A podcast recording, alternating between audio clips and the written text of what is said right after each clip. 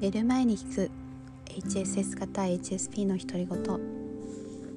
ケイティです。こんばんは。いかがお過ごしでしょうか？私は、えー、オフラインになってやっと先週3回目で、えー、ちょっと手応えがあるかなって学生さんとの関わり方分かってきたかなって思ったらあの、まあ、突然 また緊急事態宣言になってしまい今日からまたオンライン授業になってしまいました。あと2回だったんですけどねもうあのあと2回なのでもう会うことはできなくなってしまったんですけどやっぱりあの学生さんたちもちょっとまあ、オンオフライン授業は楽しかったけど疲れる面もあってほっとしたのか、まあ、オンラインになってがっかりしちゃったのか やる気がちょっとなかったりして、えー、まあ、私も少し、えー、そういうのに振り回されてしまったかなっていう感じなんですけど、えー、でそうですねそんな中ですねちょっと気が付いたことがあったので、え簡単にえー、皆さんにシェアしたいなと思って、えー、ポッドキャストを、えー、収録しています。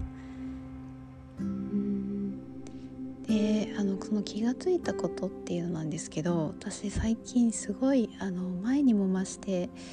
事務作業がちょっと苦手なんですよね。えー、やりたいことがいっぱいあるんですけど事務作業やもうやもちろんやらないといけないんですけど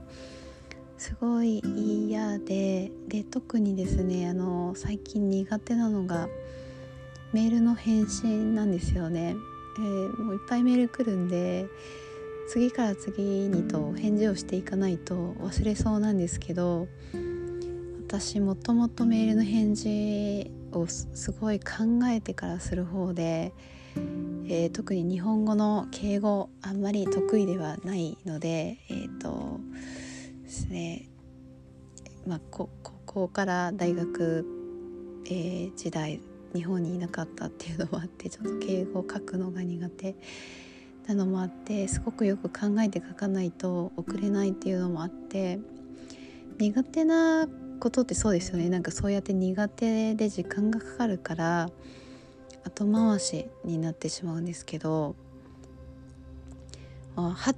と気がついたんですけど苦手なことに時間をかけるのって本当に一番自分を消耗させるなっていうことに気がついてでまああのそれはもう諦めました。であんまり自分のこと完璧主義だって思ってなかったんですけどやっぱりよくよく考えてみるとちゃんとしたメールを書かなきゃって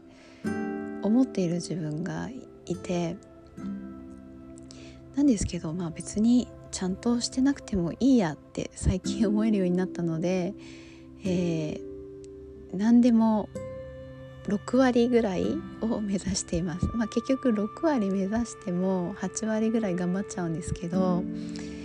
あの苦手なことを10割やろうとするとものすごいエネルギーを消耗するし時間かかるしあの、まあ、疲労してしまうので、まあ、6割と思って8割ぐらいやるっていう諦めを自分に与えると、まあ、メールもまあちょっとそっけないかもしれないけどもうこれでよしとしようっていう風にしていくと随分あのエネルギーの消耗具合が、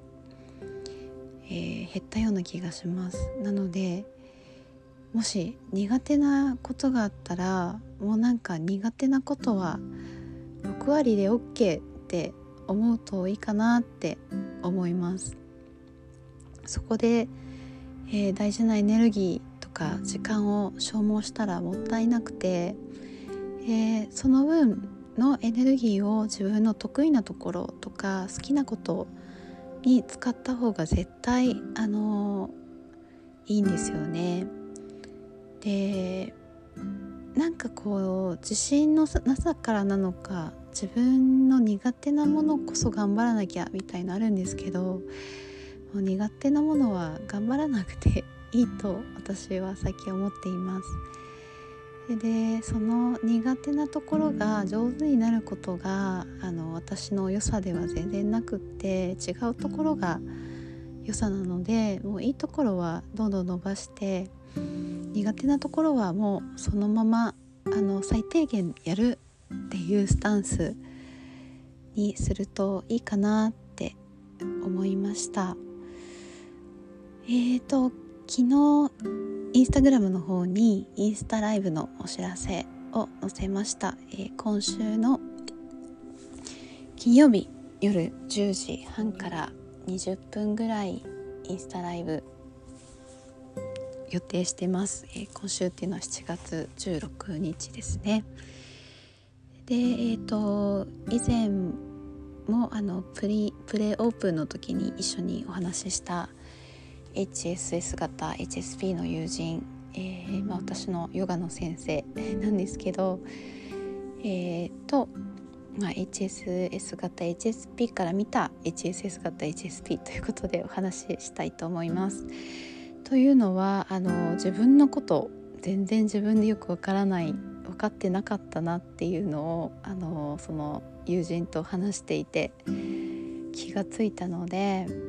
皆さんももしかしたらそうじゃないかなと思って、え